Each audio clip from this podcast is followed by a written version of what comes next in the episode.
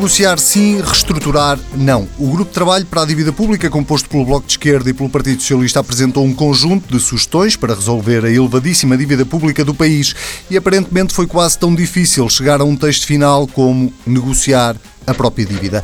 Isto na semana em que voltaram os protestos por causa do encerramento dos balcões da Caixa Geral de Depósitos. O Primeiro-Ministro diz que não pode fazer nada e damos ainda um salto até a França, porque no próximo domingo vamos ficar a saber quem será o próximo Presidente. O único debate desta semana, ou desta segunda volta, neste caso, voltou a ser durinho e a Europa continua em suspenso à espera de saber se os franceses querem Macron ou Le Pen. Política Pura desta semana com Jorge Costa e Nuno Mel, sejam muito bem-vindos. Vamos começar uh, pela questão da dívida pública e pelo relatório que foi apresentado por esse grupo de trabalho.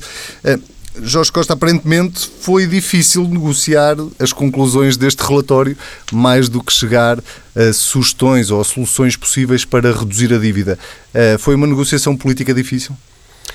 Com o PS neste caso? O, o, trabalho não envolveu apenas o Bloco de Esquerda e o PS, envolveu um conjunto de economistas dos mais qualificados que o país tem eh, e o resultado eh, tinha que ser difícil. Aliás, este é um debate em que as frases fáceis não fazem as soluções e, portanto, o, demorou meses e foi um trabalho prolongado de apuramento, de investigação, de cálculos, para chegar a uma proposta que é muito importante. Para já, a uma constatação que é muito importante que é de que as metas do Tratado Orçamental são estritamente insustentáveis e são incumpríveis, não são credíveis. E, portanto, uh, o cumprimento desse tipo de, de metas uh, com, implica uma política de austeridade permanente. E, e esse, é um primeiro, esse é um primeiro reconhecimento que responsabiliza quem subscreve o relatório, o Partido Socialista, o Bloco de Esquerda e quem o, o, fez. Uma segunda nota de, de, muito importante neste contexto é a que respeita uh, ao compromisso político que é assumido por ambos os partidos sobre uh, o que fazer para dar sustentabilidade à dívida externa portuguesa. E desse ponto de vista pública. fica aquém, este relatório fica aquém daquilo que o Jorge Costa e o Bloco de Esquerda gostariam de lá ter escrito? Este relatório é um passo de gigante no debate público sobre a dívida e, sobretudo, tem um conteúdo político essencial, que é uh, o compromisso, o vínculo que o Partido Socialista assume com a ideia de uma reestruturação que chega até 40% do PIB, 70, mais de 70 mil milhões de euros, e, portanto, quem quiser menorizar o resultado vai ter que apresentar resultados melhores. Eh, este é um resultado importantíssimo que alteraria as condições da economia portuguesa se a negociação europeia a que ele obriga produzisse resultados. O debate agora é saber se, eh, um, se se vão tomar as, as, as iniciativas no quadro europeu para conseguir uma reestruturação deste tipo, Uh, e, e, com toda a consequência que ela tem, reduzir a dívida de 130% do PIB para 90% do PIB, libertar com isso recursos que são essenciais para a economia portuguesa e para o cumprimento das obrigações do Estado, para continuar a reposição de rendimentos, para melhorar o investimento público, para salvar uh, a saúde e a educação uh, que estão ameaçadas pelas restrições orçamentais, e essa mudança é aquela pela qual tem que responder o Governo na negociação europeia. Porque se o Partido Socialista uh, faz estas constatações e avança com esta proposta, uh, ela tem que ser ouvida, tem que ser levada à negociação europeia para poder dar resultados. Só antes de ir ao Nuno Mel, só tirar isto a limpo. É irrelevante para o Bloco de Esquerda que o relatório fale em negociação e não em renegociação da dívida ou reestruturação da dívida? Ou o Bloco preferia ter lá a reestruturação da dívida? Eu acho que essas palavras dizem muito pouco a muito pouca gente. Eh, Mas dizem ao o, Bloco o que, o que é importante, não, o que é importante é o abatimento da dívida. É fazer com que Portugal seja profundamente aliviado do, da carga do, do serviço da dívida. E esse é o resultado que se conseguiu obter em termos da proposta que agora é preciso negociar em escala europeia. Algumas medidas do relatório não dependem, é bom dizê-lo, de, nenhuma negociação europeia. São medidas que podem ser tomadas de imediato, algumas até já começaram a ser tomadas, é que é o caso do que diz respeito às previsões do Banco de Portugal, por exemplo, no Orçamento de Estado anterior, eh, a renegociação da dívida com, com a antecipação do pagamento da dívida ao FMI, que aliás o próprio governo anterior tinha começado a fazer, agora este avançou mais, mas o relatório diz que é preciso ir mais longe sobre isso também para evitar, para manter a dívida ao FMI abaixo dos 5 mil milhões milhões, dos 5 mil milhões, mas eh, se, se no conjunto dessa, dessa, destas propostas uh, é possível cumprir um objetivo essencial, que é um alívio muito substancial da dívida pública portuguesa. Claro que bem sabemos que ficamos com 90% da dívida do PIB, mesmo que esta negociação vá avante. Isso não faz desta uma negociação irrelevante, muito antes pelo contrário. É um passo, é uma situação nova na política portuguesa, aquela em que pela primeira vez, o Partido Socialista se compromete com uma renegociação da dívida pública portuguesa e apresenta os termos em que pretende promovê-la. E, desse ponto de vista, uh, os resultados têm que ser apresentados. E, uh, este, e, e, mais uma vez, eu digo, digo sempre isto e, volto a dizer aqui: uh, é uma mudança na, na, qualidade do debate público e na, e na própria definição da política, na medida em que este compromisso é, eh, é, absolutamente público e, portanto, pode ser avaliado o comportamento dos vários intervenientes, sejam os partidos, seja o governo, eh, a este respeito, e ele vai ser avaliado ao longo desta legislatura. Sendo porque... que António Costa já vai dizer que uh, o relatório é independente da ação do governo e que o grupo de trabalho é independente da ação do governo. Mas o grupo de trabalho, mas o relatório não é independente do Partido Socialista. O Partido Socialista vinculou-se a ele e subscreveu, e, portanto, hoje o país espera que as soluções que aqui são apresentadas pelo Partido Socialista e pelo Bloco de Esquerda como sendo virtuosas do ponto de vista do alívio do serviço da dívida, que possam ser implementadas e que isto não seja um debate eh, sem frutos. Nuno Melo, uh, leu o relatório ou as, uh, pelo menos as conclusões? Uh, há boas ideias lá, há boas sugestões para reduzir a dívida pública ou nem por isso? Bom, o, o que há de relevante neste relatório é perceber-se que no que dependa de si, este governo confessou não será capaz de resolver coisa nenhuma, ou pelo menos o, o, o, Partido Socialista. Sendo que no que pedem em relação à União Europeia, pedem aquilo que nunca terão. E, portanto, a prazo o que teremos é, novamente, o PSD e o CDS, quando voltarem ao governo, a pagar as faturas. Normalmente é sempre assim. Quando se tratou de pedir dinheiro em 2011, o Partido Socialista bateu à porta do PSD e do CDS. Precisava de mostrar credibilidade na União Europeia. Agora, como em causa já está a pagar a dívida, não é? Que os socialistas, note no governo, apoiados pelo Bloco designadamente, já conseguiram elevar para um valor recorde de 132% do produto interno bruto quando o António Costa, em campanha, dizia que uma das razões pelas quais a coligação do PSD e do CDS devia sair e deixar de governar era a incapacidade de reduzir a dívida. Por acaso, o anterior governo conseguiu reduzir a dívida num trimestre eh, e este não parou de eh, a fazer aumentar.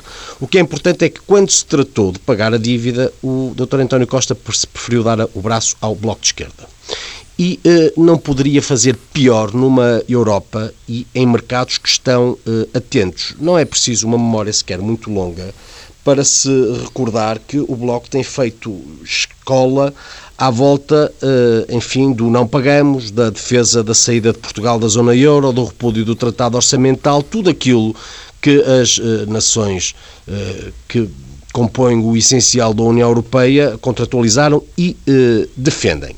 E depois, aquilo que basicamente o Bloco e o Partido Socialista agora querem, nesta nova perspectiva moderna do, do não pagamos, não é? Houve o tempo em que o Bloco de Esquerda estava ali do lado daquela rapaziada do que se lixa troika. Agora, eh, que tenta trazer eh, o Partido Socialista para aquilo onde sempre esteve. Este grupo de trabalho o que quer, basicamente, é que uh, a Europa pague parte da dívida que é portuguesa. Ora bem, e ponderados que os mercados nervosos são juros altos, isto não lembraria propriamente a ninguém. O grupo de trabalho propõe, pelo menos no texto assim dizia, uma, uma mutualização chamemos-lhe assim, europeia, 31% da dívida pública nacional. 31% eh, depois eh, com um impacto que diz a reduziria até aos 91% do produto interno bruto. Ora, se temos uma dívida de 132%, menos 31 dava 101, mas enfim, lá nas contas que os economistas do Bloco fizeram, eh, supostamente nisso atingiríamos 91% do produto interno bruto. E depois perdem um alagamento médio das maturidades, isto é, dos prazos em que a dívida é paga, de 15 anos para 60 anos, grosso modo. Ou seja, por um lado, querem que os europeus dos outros países paguem 31% da nossa dívida. E por outro, que o, enfim, os nossos filhos, os que estão para nascer, que pagariam dívida até aos 15 anos, sejam onerados até aos 65. Bom, que é uma coisa uh, extraordinária. Sendo que pelo caminho temos que continuar a pedir, a pedir dinheiro. E eu sobre isto gostava de dizer só duas outras coisas. Em primeiro lugar, nunca ninguém nos obrigou a pedir dinheiro. Nós devemos porque gastamos e porque o PS nunca soube fazer contas. Ao Bloco isso não interessa nada, mas pelo menos o PS que governa recorrentemente nunca soube fazer contas. E, portanto, só por lirismo é que se achará que os países que cumpriram e tiveram juízo, não é? Vão agora financiar com impostos que são seus esse delírio socrático que entre 2006 e 2011 praticamente duplicou a nossa dívida e a fez superar 100% do produto interno bruto. Eu gostava que estes reputados economistas do Bloco de Esquerda e do Partido Socialista explicassem ao mundo por que razão é que, por exemplo, a Estónia, a Bulgária ou o Luxemburgo, que têm dívidas abaixo de 31% do produto interno bruto, não é? Onde pagar 31% da dívida portuguesa. Não é verdade? Ou porque é que já agora os 21 países que têm dívidas abaixo dos 91% do produto interno bruto, que é o tal a fasquia mágica que o Bloco encontrou juntamente com o PS, porque é que 21 países que têm dívidas abaixo dos 21% hão de pagar 31% da dívida portuguesa para que Portugal chegue a montantes da dívida que são equivalentes às suas dívidas, não é verdade? E uh, já agora seria também importante que, uh, para que não tivéssemos aqui um exercício de básico lirismo, que é muito do que este documento tem, uh, que tivessem em conta que se qualquer país da Europa tiver que pagar 31% da dívida portuguesa, obviamente que o que fará é dizer, então, se nós pagamos 31% da dívida de outro país, os outros países têm que pagar 31% da nossa dívida. E se quiserem só fazer as contas às dívidas dos países, já só vamos só contar estes, esqueçamos os outros 21. Não é? Os sete países que têm dívidas acima dos 91% do produto interno bruto, uh, somemos 31% das respectivas dívidas. Estamos a falar da Grécia, da Itália, de Portugal, do Chipre, da Bélgica, de Espanha e da França. As dívidas destes países dão assim uma módica quantia que tem muitíssimos zeros e que é de 2 milhões de milhões, 13 mil milhões e 600 milhões de euros. E, portanto, só no lirismo do Bloco, Uh, enfim, na, na ingenuidade do, do, Partido Socialista, à qual, ao que parece, o Governo não vai atrás, porque, enfim, mantém o, o, Bloco entretido, fazem os estudos, mas depois o Governo diz que não pode ser. Seja como for, o que é extraordinário é uh, o Bloco, designadamente, achar que o resto da Europa toda, que também tem dívidas e que faz contas, vai pagar 31% da dívida que os portugueses contraíram, designadamente num período, olha, em que muitos dos que hoje estão no Governo acharam normal pedindo dinheiro que antecipadamente deviam perceber não conseguiriam pagar.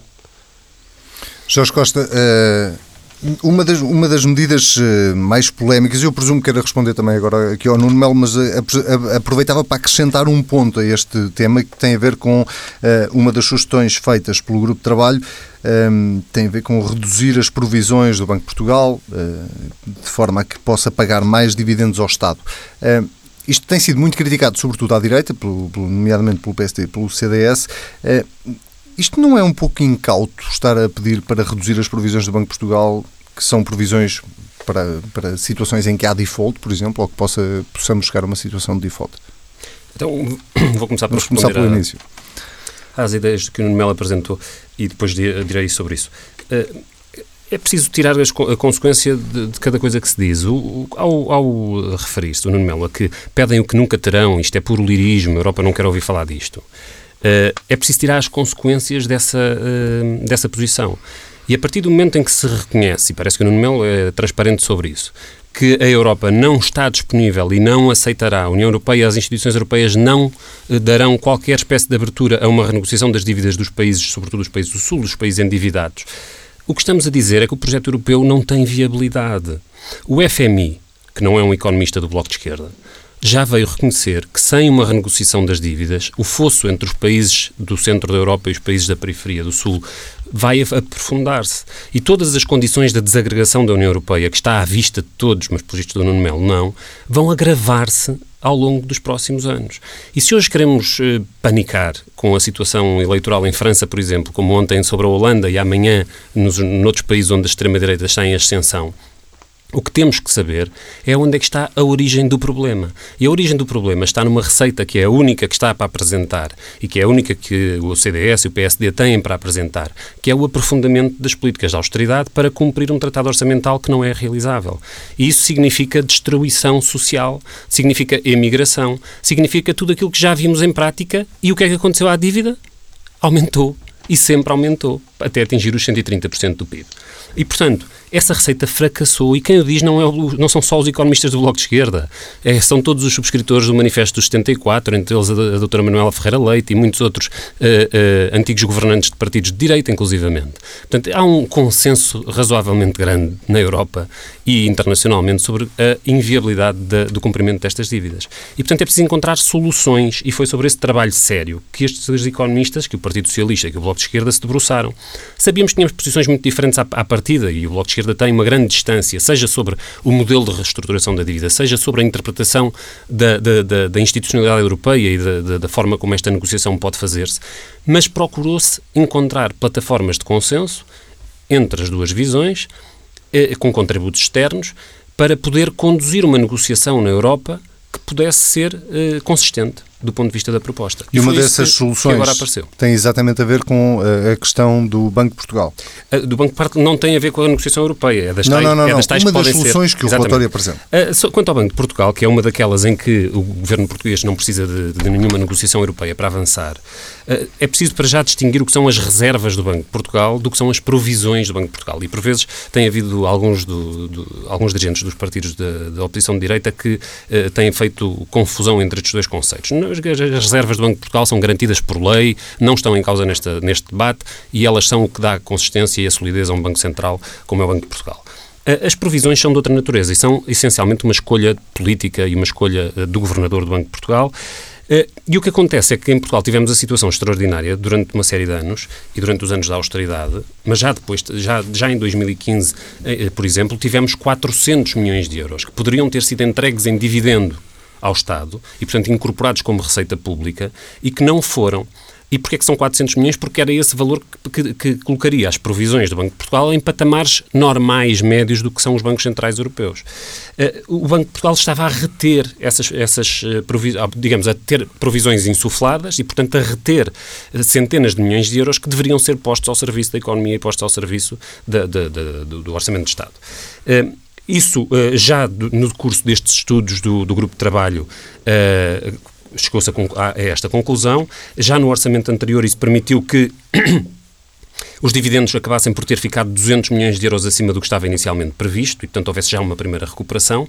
E agora podemos ir mais longe. O relatório que indica são, um, ehm, são 450 milhões de receita adicional em 2017 e 185 milhões de receita adicional em 2018, uh, receita pública que é posta ao serviço da economia, ao, serviço dos serviços públicos, eh, em nome de, de, de, uma, de, um, de critérios de, provi, de, de, provisão que não são outros senão os critérios normais praticados por, por, vários, por, todos os países da Europa. E, portanto, deixarmos de ter uma exceção em Portugal, que aliás tem um significado político. Quando o Banco de Portugal diz eh, que precisa, de, de, em função da, da, da, da, dívida portuguesa, de constituir provisões que são mais do que o seria normal, o que está a indicar e a dar um sinal político para fora e para os mercados financeiros de que a dívida portuguesa é um produto de muito risco de altíssimo risco e que, portanto, precisamos de mais provisões do que qualquer outro país precisa. Ora, isto estimula a própria especulação contra Portugal e tem um efeito uh, contraproducente do ponto de vista do que é o interesse nacional. E, portanto, deixarmos de dar esse sinal político errado e usarmos a bem de, de, de, das necessidades públicas e do que é o interesse público uma receita que é de todos, porque aquilo, afinal de contas, são os lucros que o Banco Central Europeu obteve a partir da compra de dívida pública portuguesa, então, que são devolvidos ao país, então esse, esse, dinheiro que é nosso deve ser usado a favor de todos. Nuno Melo, para encerrarmos este tema Bom, da dívida...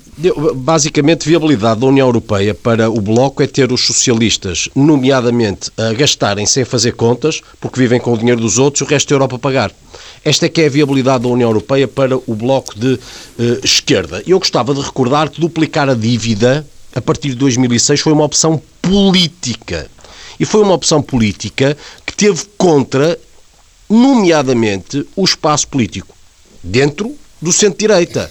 Falou da doutora Ferreira Leite, leia as intervenções da doutora Ferreira Leite nos debates com o engenheiro Sócrates a partir de 2006 e tire as suas conclusões. E volto a insistir, explique lá se conseguir racionalizar, entre outras coisas, como é que dirá a um cidadão da Estónia, da Bulgária ou do Luxemburgo tem dívidas abaixo de 31% do produto interno bruto, não sei se me está a ouvir bem, 31% do produto interno bruto, que por eh, razão dogmática da esquerda portuguesa vai agora ter que pagar 31% da dívida portuguesa. Mas por alma de quem?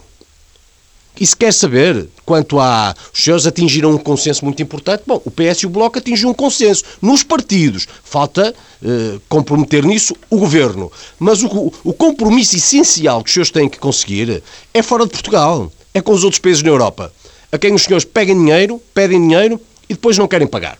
Basicamente. E se quer saber sobre a posição da Europa, o seu Sr. Pierre Moscovici, que por acaso é socialista, é comissário dos assuntos financeiros, e me deu uma resposta ainda no mês passado, que de resto foi publicado na comunicação social portuguesa, tenho pena que não tenha lido, onde, entre outras coisas, diz isto que eu lhe vou ler. Olha, e de resto, hoje sobre isto interpelei novamente o, o Sr. Moscovici, mas que dizia a sólida gestão da dívida por parte da Agência de Gestão e Tesouraria da Dívida Pública e os prazos de vencimento bastante alargados da dívida do Mecanismo Europeu de Estabilização Financeira fazem com que as necessidades de financiamento sejam controláveis. E em relação ao que agora o Bloco pede, a par do PS, respondeu assim: medidas como essas não estão nem nunca estiveram na ordem de trabalhos. Portanto, os senhores três semanas depois da resposta que eu tenho, uh, em relação à, à qual a posição da Comissão, através de um socialista, é claríssima, querem impor a um socialista a começar aquilo de que não são capazes de o convencer, a parte de todos os outros. E, portanto, volto a insistir e com esta parte termino, é que uh, querem então que os países que fizeram contas contiveram as suas dívidas abaixo dos 91%, paguem agora com os impostos dos seus contribuintes para reduzir um desvario de loucura que a partir de 2006, com o aval do Partido Socialista, implicou a duplicação da dívida nacional.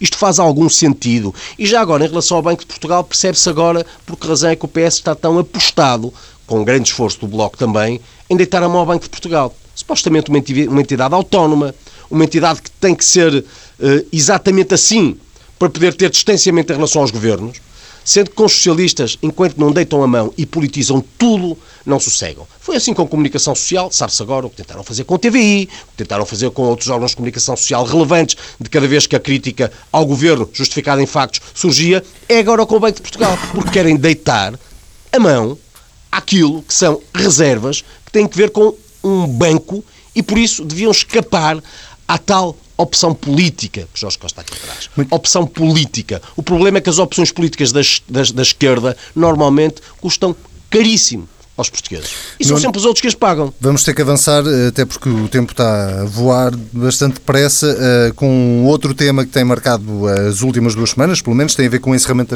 dos balcões ou de alguns balcões da Caixa Geral de Depósitos.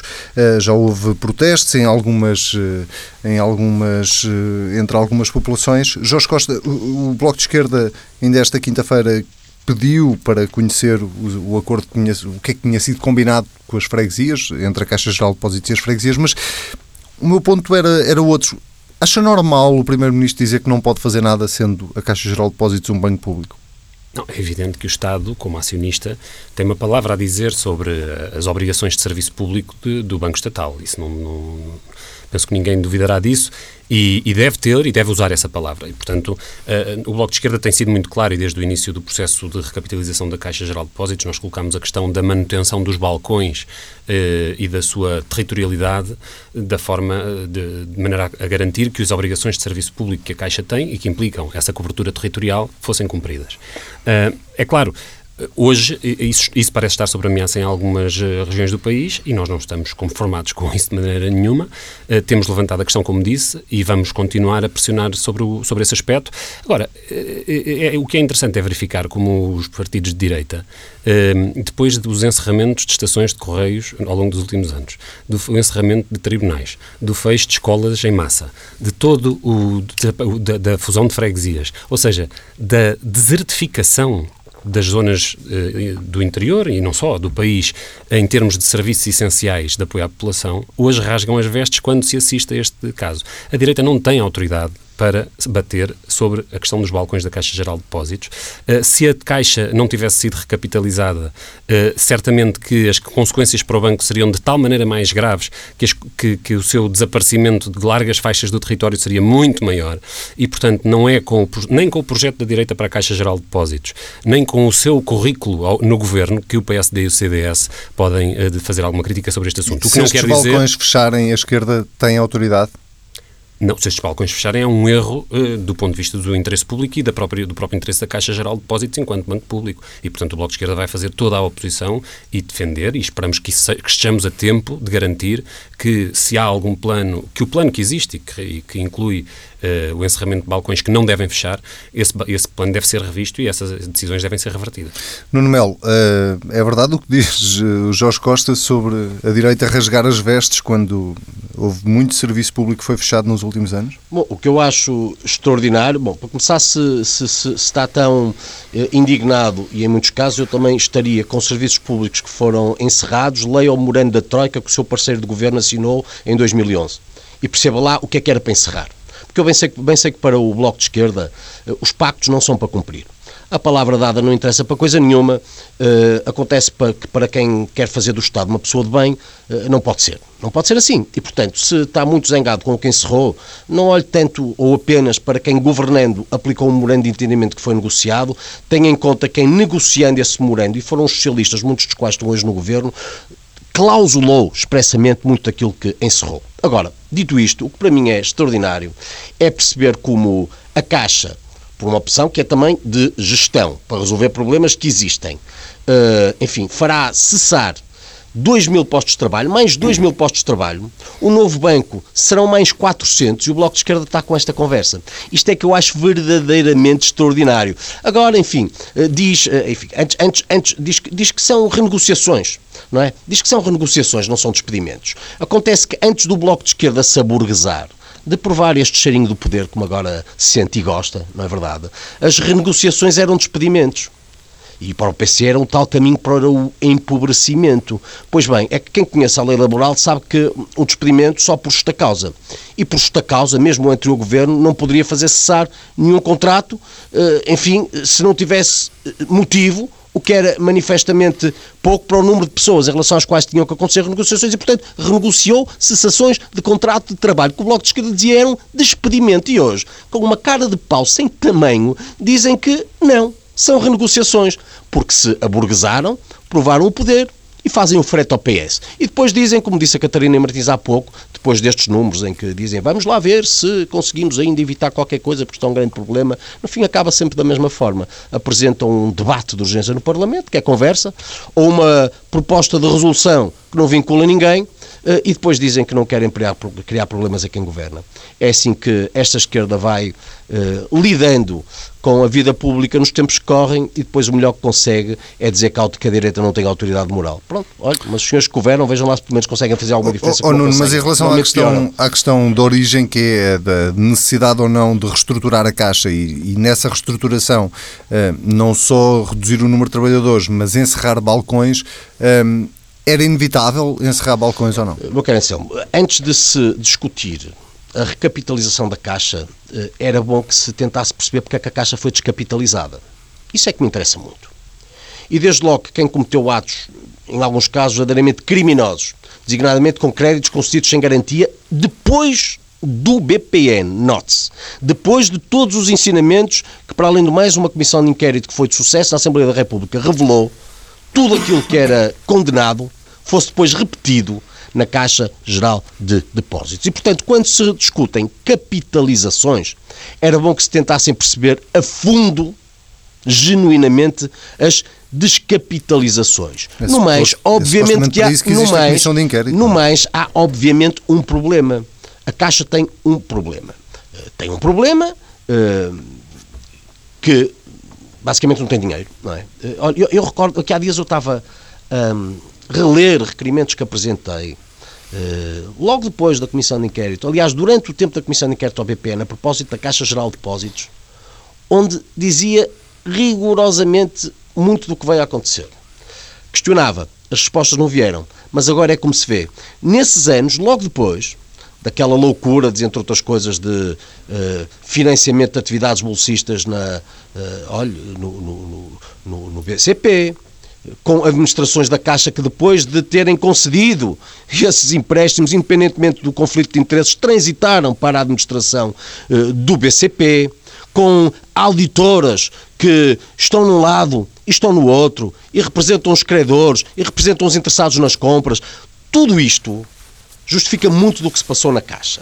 Mas à volta dela só interessa a política. Independentemente disso, ainda assim, obviamente que há um problema que existe, em relação ao qual uh, a administração da Caixa Geral de Depósitos tem que dar solução. E o problema é que um banco não se resolve uh, da mesma forma que o Bloco de Esquerda quer resolver o problema da dívida portuguesa. Não é? Quer dizer lá fora, olha, desculpem lá, afinal dos empréstimos que a Caixa Geral de Depósitos teve que fazer não são para pagar. E assim já ficamos com as contas em dia. Não dá. Nos bancos as coisas não funcionam assim. E para além do mais, a banca hoje tem um, a Caixa Geral de Depósitos tem um presidente do Conselho de Administração que por acaso sabe fazer contas. E tem que apresentar soluções.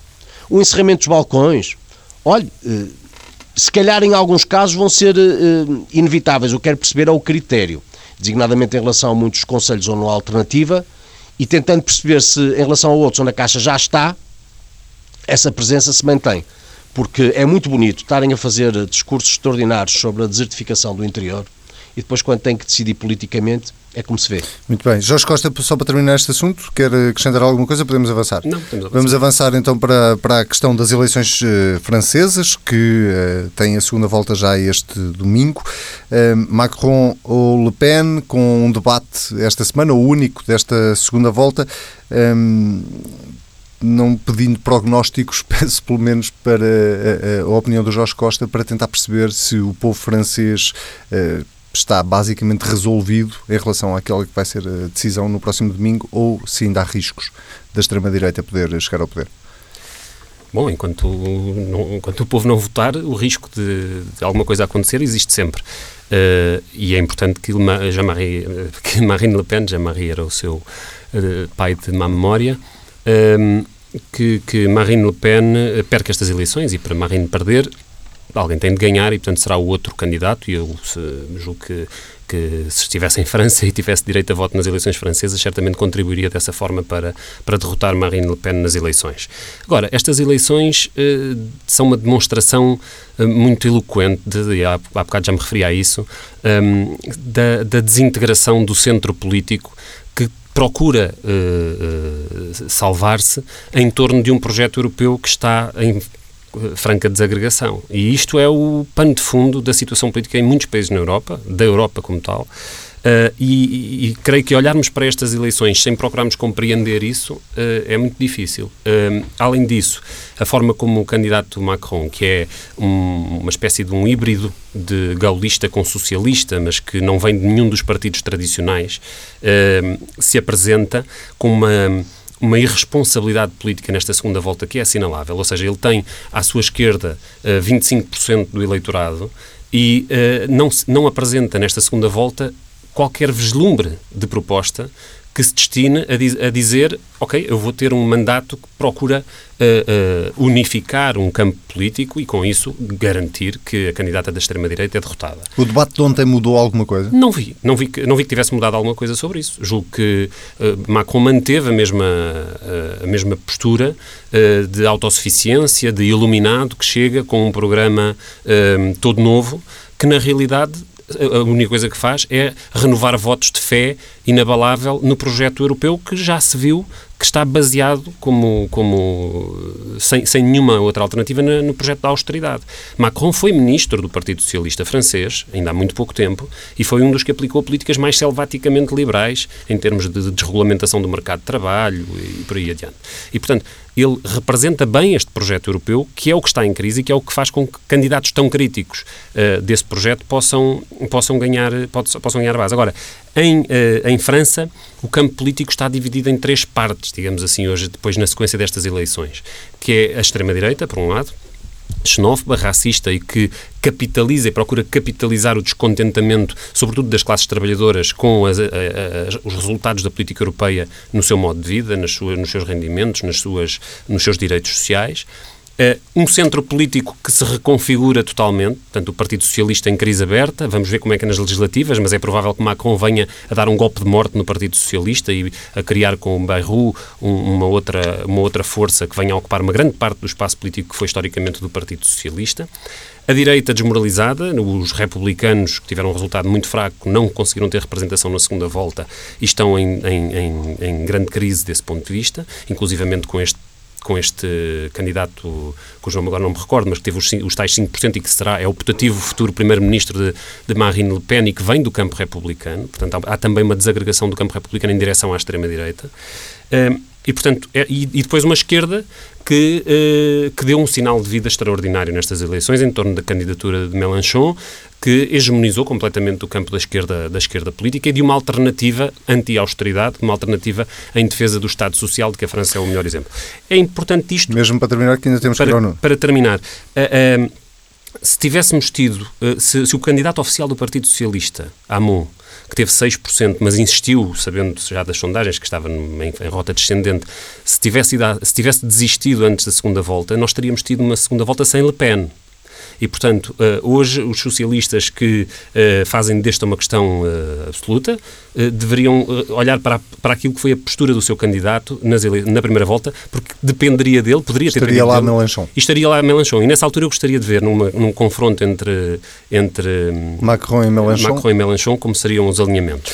Muito bem, Nuno Melo, temos Bom, pouco tempo. Fantástico que o Bloco diz de Le Pen, mas cala sobre Maduro em relação a uma Venezuela onde há 400 mil portugueses, mais de um milhão de lusodescendentes.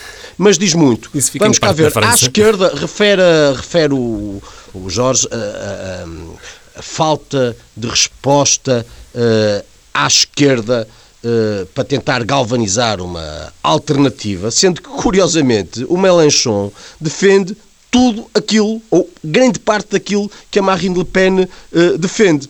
E, portanto, o que é fantástico é termos Mélenchon e Marine Le Pen a dizerem em campanha basicamente a mesma coisa, e com isso a galvanizarem muito o descontentamento que hoje a França sente, mas a Marine Le Pen é de extrema-direita e o Mélenchon é de esquerda, não é? Ambos defendem o ressurgimento das fronteiras, ambos defendem a saída da zona euro, ambos defendem... Uh, reedificação da França soberana que a prazo implicará a saída não, da União Europeia. Isso nem é verdade. No entanto, não, isto é, ler os isto, programas isto é, antes de dizer ouça, isso. Isto é rigor, não, repetir é, a propaganda da Frente Nacional é, que escreve isso é não é boa maneira de debater isto politicamente. Isto é rigorosamente verdade. Não, e isso é o que diz a propaganda da Frente Nacional. Isto é rigorosamente verdade e ao contrário de si eu assisti aos debates. Não, eu também assisti aos debates. Não li umas coisas para vir para aqui. Eu também li muitas coisas e também li a propaganda da Frente Nacional onde dizia isso que está a dizer o Nuno. E portanto, fica até sabendo que se eu fosse francês votaria no Macron.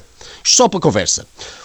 O que é evidente. Se tivéssemos uma é segunda volta entre Le Pen e Melanchon, gostava de saber quem é que. O que é, o que é evidente é que provavelmente Jorge Costa se absteria. Porque sabe porquê? Porque é um político de extrema esquerda e que defende, como extrema esquerda que é, basicamente aquilo que Não muito. Olha, ouvir, veja o que é que o Bloco de Esquerda tem votado a par da Marine Le Pen e da Frente Nacional no Parlamento Europeu. Quer contar? Tal qual o Partido Comunista Português, dirão: ah, bom, mas é por razões diversas. Por razões diversas. O resultado objetivo é rigorosamente o mesmo. O Nuno Melo está sentado ao lado do partido do Viktor Orbán da Hungria, o Melanchon, na mesma bancada. O Melanchon, o Melanchon defende uh, o encerramento de fronteiras. A Marine Le Pen também. Mas com o Melanchon é bom. Isso não é verdade. Com a Marine Le Pen Lamento é uma tragédia. Não, é não, isso é rigorosamente assim. O Melanchon é defende uma saída da zona euro. Defende muito aquilo. Na verdade, o Melanchon está muito mais próximo. Enfim, o Bloco de Esquerda namora aqueles que acham que à esquerda lhes pode resultar num farol. Foi assim com o Siriza e com o Alexis Tsipras. Agora fogem a sete cruzes. Não querem sequer ouvir falar do Alexis Tsipras e Deus me livre do Siriza. Tal qual procuram agora um novo farol no Melanchon, que por acaso está muito mais próximo do PC, não é? Mas, enfim, é, é, é resulta mais ou menos como daquelas vezes... Isso PC francês, é, resulta, que é que resulta mais ou menos da, da, da, como, como quando o Bloco de Esquerda lá se tenta colar às manifestações da CCTP. Nuno, para encerrar, por acaso também. Mas enfim, isto para dizer que uh, nós neste momento temos um debate entre uns, podemos lhe chamar um social-liberal, que por acaso foi ministro com François Hollande, não é verdade? E portanto tem uma. Mas que se for presidente da França será um presidente sem partido. Não tem sequer tempo de fundar um partido e terá que governar com apoio parlamentar. Isto é trágico. Por outro lado, temos uma alternativa que é, na verdade, tudo aquilo que a União Europeia não precisa neste momento e que depois do Brexit poderia ser o golpe final e fatal.